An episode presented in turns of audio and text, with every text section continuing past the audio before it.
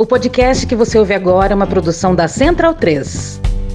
Tem muito bolsonarista, especialmente pessoal bolsonarista de ocasião, esses que embarcaram nos últimos anos, deputados do Centrão, ministros do governo é, ligados ao PL, ao PP, que estão querendo dizer, passar a versão de que, olha, o Bolsonaro se moderou, na verdade ele não discursou porque ele não quer mais confrontar o Supremo Tribunal Federal, ele agora resolveu é, acalmar os ânimos, é, respeitar as instituições, mas não é bem isso o que a gente está vendo. Quer dizer, um presidente da República participar de um ato que pede, entre outras coisas, fechamento da Suprema Corte, é algo que seria uma aberração em qualquer país do mundo. Então, na prática, o Bolsonaro apenas fez aquele jogo dele de sempre, é, de que ora ele tensiona mais, ora ele tensiona menos, mas a presença dele física em Brasília e no telão do ato de São Paulo mostram que sim, Bolsonaro incentivou a realização dessa manifestação e Bolsonaro está, mais uma vez, é, motivando, é, estimulando a sua militância a atacar o Supremo Tribunal Federal. Então, bunda é o Jair. Medo e delírio em Brasília. É uma canalice que vocês fazem.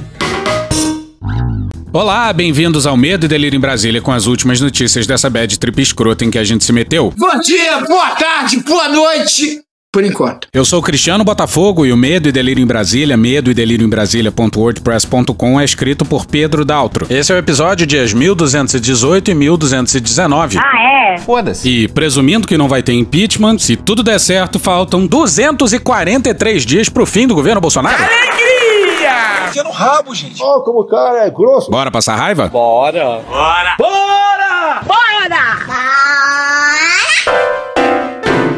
O baile da Ilha Fiscal. A gente sabe que tá na merda quando a Suprema Corte é presidida por Luiz Fux, ministro. Leia o artigo Excelentíssima Fux, de Malu Gaspar, na revista Piauí, de abril de 2016. Pois bem, a porrada tá comendo em Brasília. E a porrada tá lambrando ainda. E olha o Fux absolutamente descolado da realidade. Tem uma galera do STF putíssima com ele. Tá certa a indignação. Bora pro Matheus Teixeira e o Marcelo Rocha no dia 2 na Folha. A avaliação é que o magistrado não estaria fazendo a defesa institucional do Supremo à altura que os embates com o presidente Jair Bolsonaro do PL ah, têm exigido. Pois é, está todo mundo ciente que estamos numa quadra delicadíssima da história, na qual a Suprema Corte é comandada pelo Fux. Ih, rapaz. E olha que antes dele era o indefensável Toffoli. Eu não me refiro mais nem a golpe nem à Revolução de 64. Eu me refiro a movimento de 1960. Cala a boca! Mas a verdade, verdade seja dita, é que esses inquéritos abertos por ofício, a única vez em que o STF de fato peitou Bolsonaro, foram abertos pelo Toffoli. Pressionado por outros ministros, claro, mas ainda assim foram abertos por ele. Aí o Fux consegue ser pior que o ministro que se recusa a falar em ditadura? Luiz, fuck you! Se recusa em falar que foi golpe? Estou no limite, Brasil. Olha, o Brasil tá no limite. Ministros contestam a postura do magistrado quanto ao governo e a tentativa de manter uma relação cordial com o Palácio do Planalto, mesmo após os insistentes ataques do mandatário a integrantes da corte. Sai, Alexandre de Moraes! Faquinho votou pelo novo marco temporal, não é novidade. Trotskista, leninista. Filho da puta do Barroso. Uma vergonha, um imbecil, um idiota. Lamentavelmente, essas três pessoas não colaboram com o Brasil em absolutamente nada. Querem apenas uma narrativa para desgastar o governo. Se fuder. Atenção, é agora que o bicho vai pegar. No último dia 19, por exemplo, Fux esteve presente na cerimônia do Dia do Exército e aplaudiu o discurso. Você é maluco, é? Em que Bolsonaro citou mais uma vez a possibilidade de fraude nas eleições desse ano, que causou incômodo no tribunal. Vocês são de sacanagem! Bom, essa aí foi a cerimônia na qual o Exército celebrou seus imaginários e mentirosos 374 anos. Nenhum ministro da Suprema Corte é obrigado ou era obrigado a estar lá, em especial dada a coleção de ataques dos militares à corte que o Fux preside. Ele fica brincando o tempo todo de nos controlar. Se fuder. Mas tal qual o Bolsonaro, ele também pode falar que... Sou ousado. Porque não só ele foi, como também aplaudiu. Nessa cerimônia, o Bolsonaro falou isso aqui, ó. Eles convidaram as Forças Armadas a participar do processo. Será que ele se esqueceu que o chefe supremo das Forças Armadas chama-se Jair Messias Bolsonaro? Acho que ele esqueceu disso. A presença do Fux nessa cerimônia militar aí é tão absurda quanto a presença do Lewandowski naquele culto após a posse do ministro Terrivelmente evangélico. no STF. Lembra de onde você veio? A declaração do chefe do executivo naquela data foi apontada por Barroso a interlocutores como um dos motivos que o levaram a dizer que o exército tem sido orientado a atacar o sistema eleitoral para desacreditá-lo. E agora se vai pretender usar as Forças Armadas para atacar, gentilmente convidados para participar do processo, estão sendo orientados para atacar o processo e tentar desacreditá-lo. Não falou presidente, né? Mas dá a entender que era eu. As Forças Armadas estão sendo orientadas a atacar o TSE. Que acusação é essa? Para ter uma ideia da loucura, o Fux nada falou sobre o indulto e nem sobre os repetidos ataques ao sistema eleitoral. Luiz, fuck you! O presidente do STF dorme furiosamente. Eu quero dormir, porra! E sim, juiz da Suprema Corte não deveria sair falando por aí, mas estamos no Brasil, né? Isto precisa ficar muito claro. Olha quem está falando. Em meio às duas polêmicas, o presidente do Supremo convidou os 10 colegas para um almoço de comemoração do seu aniversário. O encontro também tinha como objetivo dar uma demonstração de união do tribunal. É mentira, é tudo mentira. Serviu, porém, para expor o isolamento interno de Fux. Dias Toffoli, que afirmou que estava com problemas de saúde, É mentira. Alexandre de Moraes e André Mendonça não compareceram. Na cara, na cara, na cara, que loucura! Carmen Lúcia ficou pouco tempo. No mesmo dia, Ricardo Lewandowski, Gilmar Mendes, Moraes e Toffoli jantaram com os presidentes da Câmara, Arthur Lira, do PP de Alagoas, e do Senado, Rodrigo Pacheco, do PSD de Minas Gerais. O encontro foi na casa de Toffoli e Fux chegou a ser convidado, mas disse que não poderia ir por ser seu aniversário. Bom, pode ser, pode ser. Vai ver que o Toffoli ainda é presidente da Suprema Corte. Tá havendo algum tipo de engano com esse papo do Fux ser presidente do STF. Teve ironia, né? E é inacreditável que o Lira e o Pacheco façam o diabo com o orçamento secreto driblando uma decisão do STF. E. Sua ausência é apontada nos bastidores como indício do enfraquecimento de liderança à frente do STF, pelo fato de o encontro não ter sido pensado por ele, nem o convite ter partido dele, que, em tese, deveria falar em nome do tribunal. Olha a merda aí, ó. Mas voltemos para tal festa de aniversário do Fux. Mônica Bergamo na Folha no dia 2.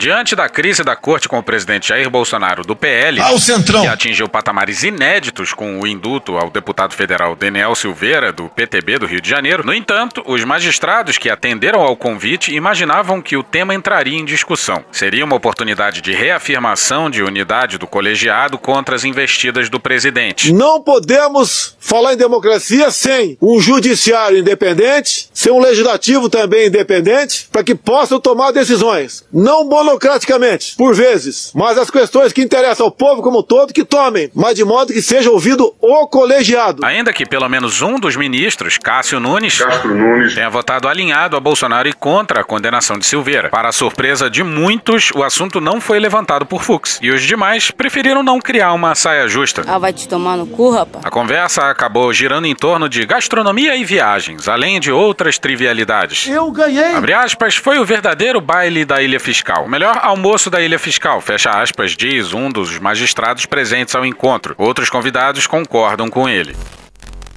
É, você, Gilmar? Parece que está havendo aí um certo delírio. Ele se referia à célebre festa em que integrantes da monarquia brasileira, aparentemente alheios à turbulência política, se reuniram para o último baile do Império, no dia 9 de novembro de 1889, no Rio de Janeiro. Quatro dias depois, a República foi proclamada. Pois é, então, é esse Fux aí que tem três reuniões delicadas essa semana. Ontem ele se encontrou com Pacheco e o presidente do Senado falou em anomalias graves. E a gente espera que tenha sido uma autocrítica. Ambos acertaram que deve existir, abre aspas, harmonia entre os poderes, com o devido respeito às regras constitucionais, fecha aspas, conforme nota divulgada pelo Supremo. Pois é, quem tá falando em regras constitucionais aí é o sujeito que faz dupla com o Arthur Little e mantém o orçamento secreto desrespeitando a decisão da Carmen Lúcia e qualquer princípio envolvido na administração pública, né? Transparência e impessoalidade mandaram lembranças. E na sequência, o Fux encontrou o ministro da Defesa. Eis a nota do STF. Porra, tem que ser tu, Lombardi, vem cá.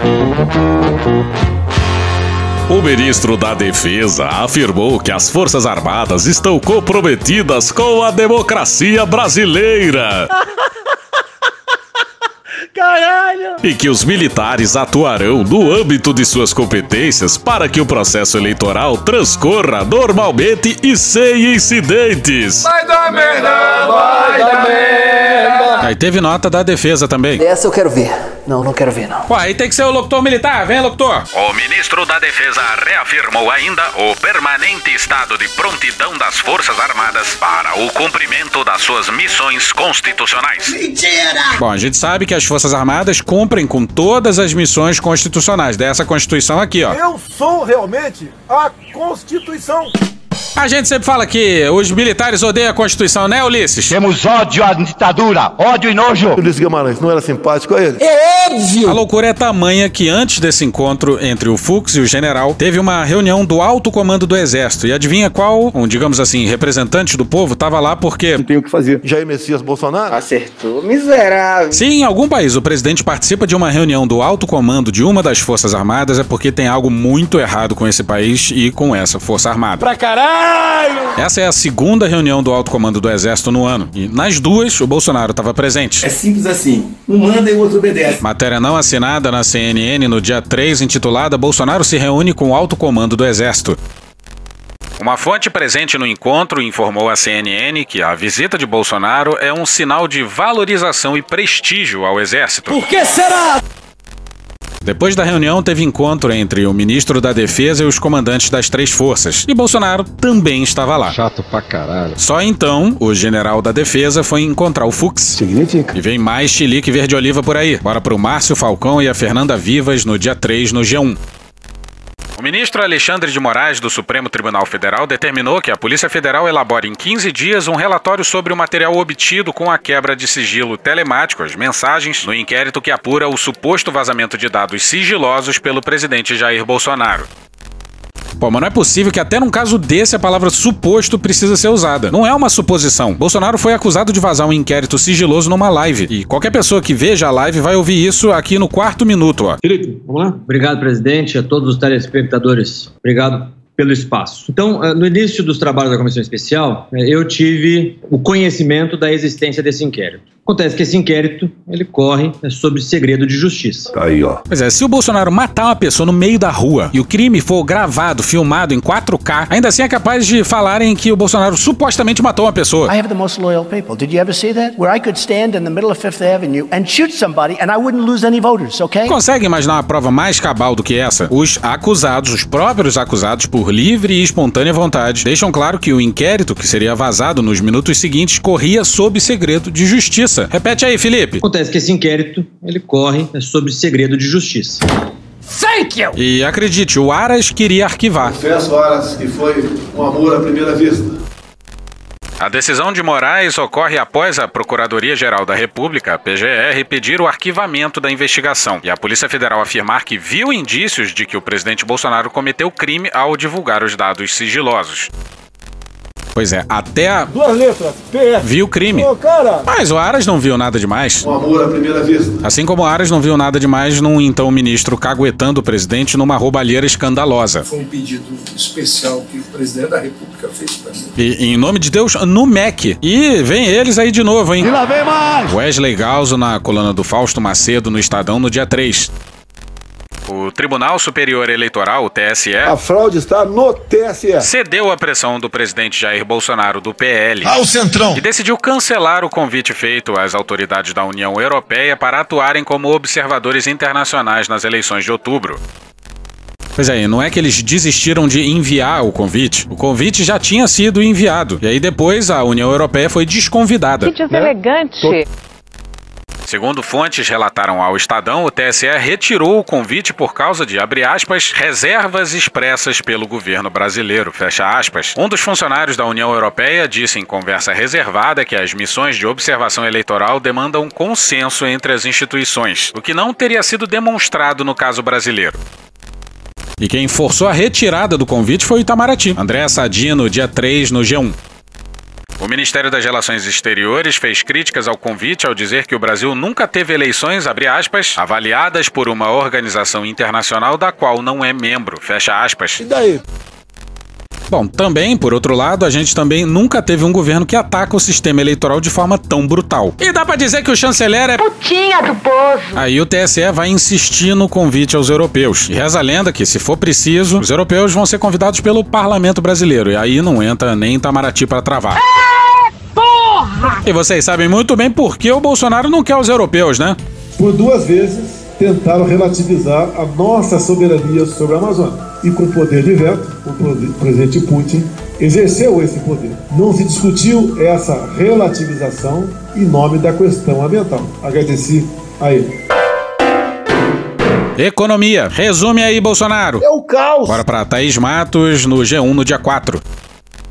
Nos últimos cinco anos, a inflação oficial do Brasil cresceu de forma cada vez mais intensa. Em 2018, o IPCA registrado no país foi de 3,75%, taxa que saltou para 10,06% em 2021. Já nos 12 meses até março desse ano, chegou a 11,3%, indicando mais um ano de preços em disparada. Com tanta inflação, de março de 2017 a março de 2022, o real perdeu 31,32% de seu valor e poder de compra. Pois é, de 3,7 em 2018 para 11,3 quatro anos depois. E o mais bizarro é que a renda média cai. Vinícius Torres Freire no dia 30 na Folha.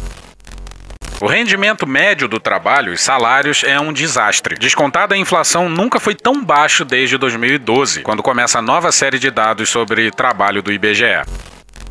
E antes, pelo menos, a inflação subia e o salário subia também, mas agora Segundo o economista Fábio Lousada, aspas, nos outros anos, por mais que a inflação subisse, os salários também subiam. Então afetava um pouco menos o poder de compra. Para os mais pobres, o aumento dos preços dos alimentos e do gás de cozinha consome boa parte da renda no início desse ano. Em pelo menos 11 capitais, apenas os itens da cesta básica já equivalem a mais de 50% do salário mínimo em março.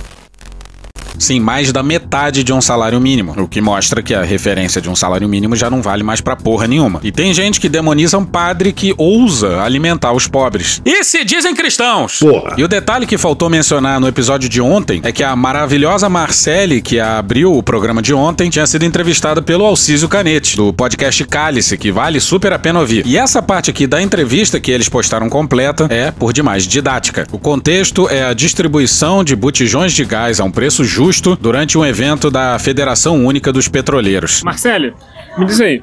É, você chegou aqui que horas mesmo? 5 e meia da manhã. Brasil começando a decolar. E já pegou seu gás? Sim, já. O terceiro ano já decola. Vai conseguir usar ele hoje? Não vou, porque meu gás acabou ontem. Já vou usar hoje já. Eu tenho sete crianças. O gás aqui tá 120. Esse daí comprei por 50. A economia tá de novo decolando. Já vai me restar 70 reais, que, tipo assim, já uma verdura, uma fruta para as criançadas, entendeu? Já faz muita diferença. A economia tá bombando. Só eu que faço os bicos, eu recebo o benefício do Bolsa Família, que nem aquelas grandes coisas, porque sete crianças, mais eu, oito pessoas, com 536 reais, não fecha a conta do mês. Aí eu tenho que fazer um bico aqui, um bico ali, vender um doce aqui ali. Eu acho que a economia tá voando. Carteira assinada, né? Nada, tô procurando, mas tá muito difícil. O Brasil tá decolando. Tá tão difícil que eu tenho uma irmã que veio do Sul, ela, ela era gerente lá de uma, de uma pizzaria. A pizzaria falhou, ela voltou pro Rio. E ela tá desde janeiro procurando. E, tipo assim, ela não quer ser gerente, não. O que aparecer, ela tá topando fazer. Resumo: pessoa que é, é estudada, não tem vaga de emprego, não tem emprego de verdade. O Brasil tá decolando de novo. Se eu pegar 120 reais pra comprar um gás, a conta do mês já não vai fechar, porque 536 menos 120, olha a diferença que já vai ser. E o quilo de, os 5 quilos de arroz lá em casa dura 5 dias,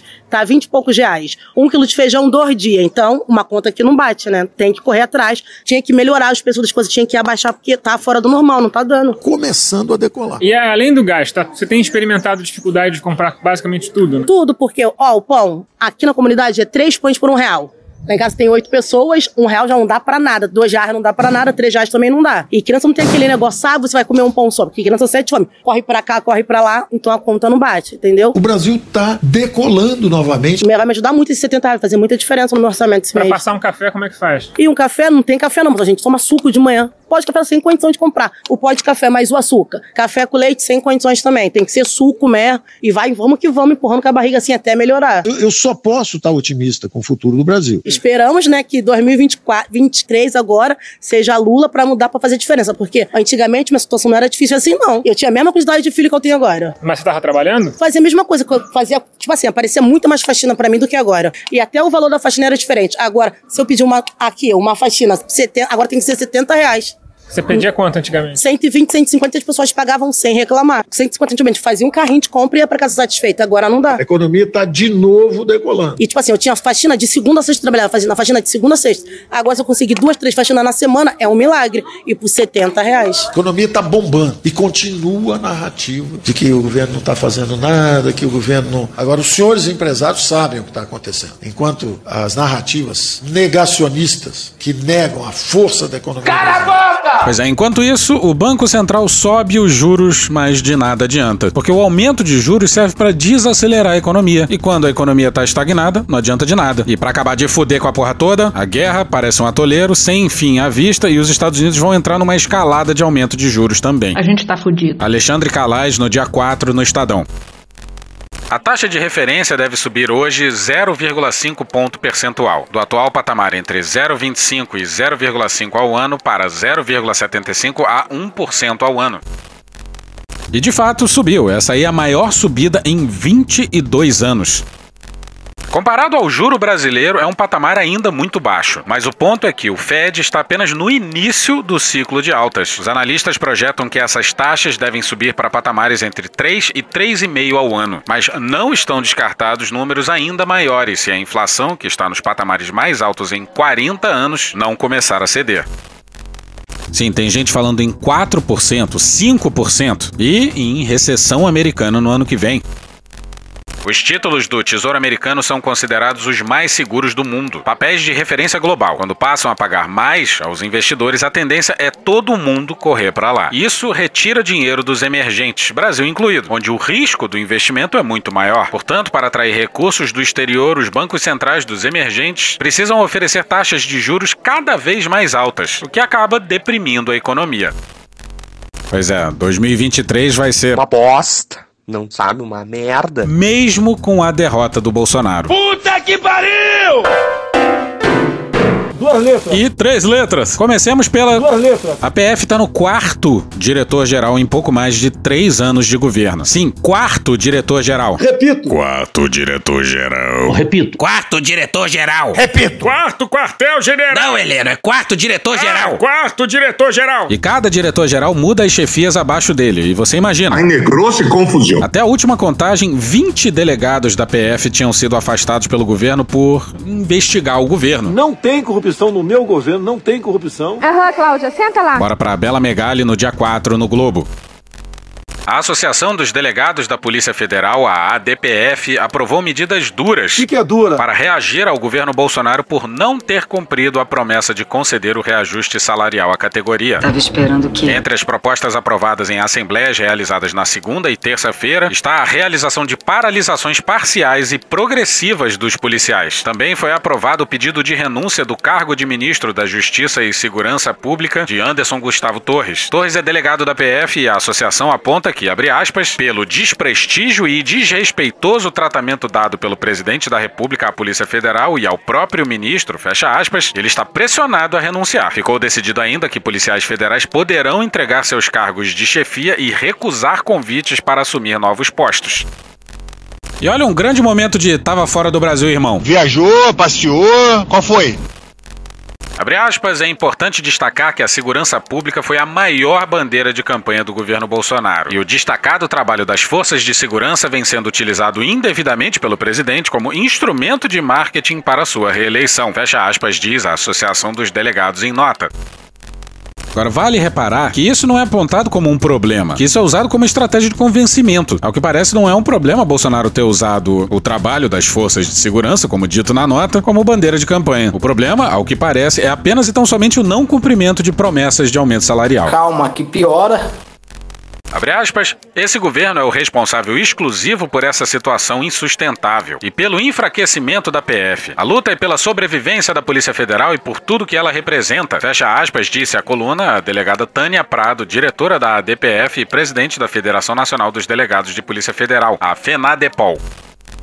Pois é, ela falou em sobrevivência. Há três anos, Bolsonaro asfixia a independência da PF. E não deixa de nos impressionar a diferença de nível de energia para protestos contra isso e a favor do aumento no contra-cheque. Mas passemos às três letras, o MPF no caso. Essa é pra machucar, vai. Vambora. O Irá Machado no dia 3 na Folha. A transparência da remuneração de promotores e procuradores dos ministérios públicos nos estados é pior do que a do judiciário como um todo, aponta estudo inédito da Transparência Brasil. E olha que o judiciário é uma caixa preta. Parabéns ao Ministério Público Federal pela proeza. É um mito. É um mito! Na maior parte das unidades da federação, o obstáculo é tão grande que a Transparência Brasil considerou inviável continuar com a análise e optou por excluir do seu ranking 14 dos 27 órgãos estaduais. E dentre os 14 estados estão apenas e tão somente São Paulo e Rio de Janeiro. Abre aspas, a quem vamos recorrer se o CNMP, que deveria promover a transparência do Ministério Público, não cumpre com normas de transparência estabelecidas para o Ministério Público? Fecha aspas, questiona Juliana Sakai, diretora de operações da Transparência Brasil. É paradoxo que chama isso aí. Se cobrir vira circo, se cercar vira hospício. Eu não tô doido, não! O demônio não precisa de existir pra ver. O Pedro pediu pra dizer uma coisa: que se tem texto com Riobaldo e Grande Sertão Veredas, tem que entrar porque ele acha o Guimarães Rosa uma das coisas mais bonitas surgidas por esses trópicos. Então bora pra Cláudia Latiano no dia 25 no Zero Hora. Riobaldo acredita e não acredita no diabo. A e não há. Não tem certeza se vendeu a alma em troca de força e poder, mas intui que é nos crespos do homem que se esconde o verdadeiro redemoinho da maldade. Abre aspas, o demônio não precisa de existir para haver. A gente, sabendo que ele não existe, aí é que ele toma conta de tudo. Fecha aspas. Bateu uma salva de palma aqui pro profissional. Uma salva de palmas pra ele aí. Do outro lado do mundo, mas mais ou menos na mesma época, Adrian Leverkuhn recebeu a visita de um representante do demo em pessoa. A criatura que pode ou não ser fruto de um delírio, apenas anuncia ao incrédulo interlocutor que o pacto já está firmado. Nos anos seguintes, o jovem compositor irá concretizar suas mais altas ambições criativas. Em troca, Leverkuhn deve renunciar a tudo que traz calor à alma. Ou seja, precisa abdicar do amor em todas as suas formas. Tá aí uma boa definição do que o Bolsonaro é. A renúncia de tudo aquilo que traz calor à alma. Exatamente isso. O jagunço brasileiro e o compositor alemão fazem parte de uma longa tradição de pactários da literatura universal. Muito obrigado, comandante Vilas Boas. O que nós já conversamos morrerá entre nós. O senhor é um dos responsáveis por estar aqui. Doutor Fausto, de 1947, de Thomas Mann, e Grande Sertão Veredas, de 1956, de Guimarães Rosa, lançam mão de um mito de origem medieval para esquadrinhar não apenas as atormentadas almas de seus protagonistas, mas suas circunstâncias históricas. A Alemanha, que produziu o nazismo. A arte brasileira da próxima década será heróica. No caso de Mann. E o Brasil da jagunçagem, que mais tarde seria também o das milícias, no caso de Rosa. Esse grupo de extermínio, no meu entender, são muito bem-vindos. Se depender de mim, terão todo o apoio. Em um ensaio publicado em 1960, o crítico Roberto Schwartz, meio austríaco, meio brasileiro, apontou pontos em comum entre os dois romances. Riobaldo narrando sua história para um interlocutor silencioso e Serenos Zeitblom, escrevendo a biografia do seu amigo genial, examinam o passado para lhe dar significado. Nesse contexto, o mito do pacto com o diabo estaria associado a uma espécie de consciência histórica. Como cheguei até aqui? Que preço foi pago? Que culpas devo espiar? Que lições posso extrair desses episódios? Durante a ditadura, ódio e nojo. Parte dos militares brasileiros firmou um pacto com o mal absoluto, ao chancelar uma de suas manifestações mais abjetas, a tortura. Eu sou favorável à tortura, tu sabe disso. Diz aí, Malafaia. Deus escolheu as coisas vis, de pouco valor, as desprezíveis, que podem ser descartadas, as que não são, que ninguém dá importância. Qualquer justificativa é insustentável, mas havia no ar um há e não há, apoiado na tese de que as figuras de comando do exército desconheciam o que acontecia nos porões do regime. Fode, porra! Os áudios inéditos das sessões do Supremo Tribunal Militar revelados na semana passada provam que o pacto foi firmado com a plena consciência dos pactários. Bom, não precisava dos áudios para cravar isso, mas sigamos. Ao eleger um presidente que abertamente celebra a tortura, o Brasil descobriu da pior forma possível o que acontece quando decidimos abrir mão da consciência histórica. Se não acertarmos devidamente nossas contas com o passado, nunca nos livraremos dessa assombração. O demônio não precisa existir para ver.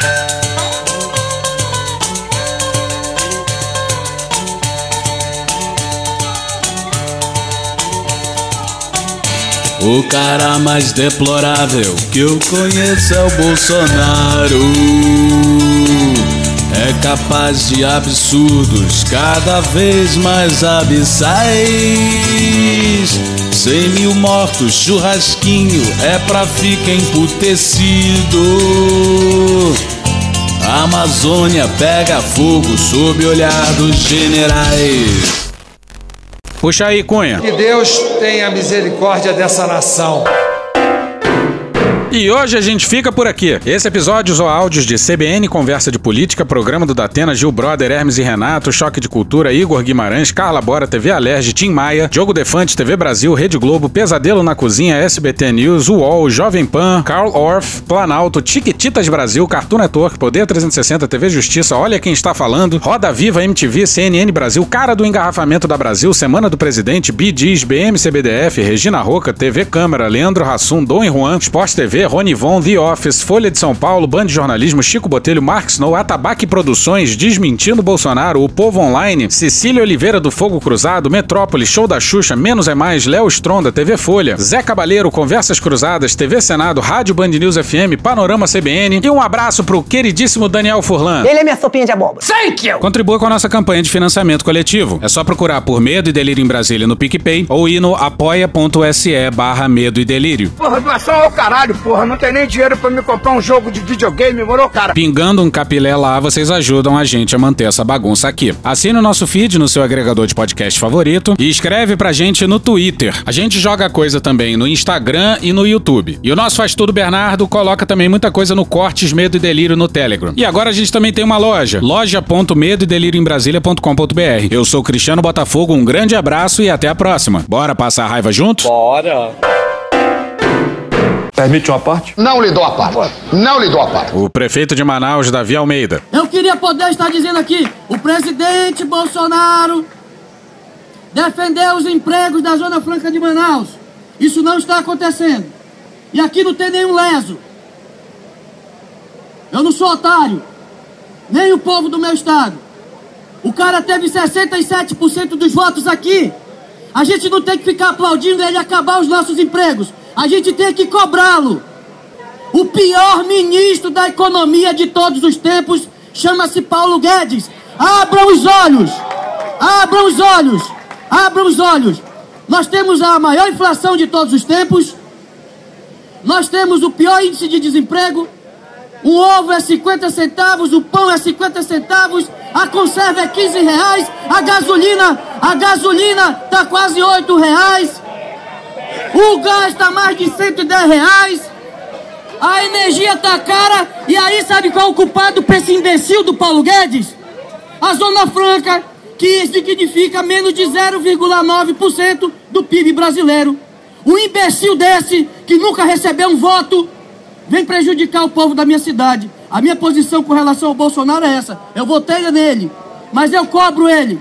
Ele tem que respeitar o povo que o elegeu. Essa é a minha posição. Puta que pariu. Porra. Porra. Porra. Porra. Putinha do poço. Problemas? Pornô. Pornô. Paralelepípedo de crack? Paralelepípedo de crack? Paralelepípedo de crack. Frente Putin. Frente Putin. Frente Putin. Presidente, por que sua esposa Michele recebeu 89 mil de Fabrício Queiroz? Parte terminal do aparelho digestivo. Pum. Que bom do bom. Agora, o governo tá indo bem. Eu não errei nenhuma. Eu não errei nenhuma.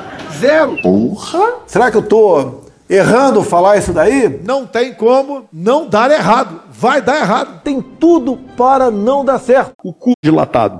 Lula ou Bolsonaro? Qualquer pessoa me perguntar Satanás ou Bolsonaro, eu vou responder Satanás.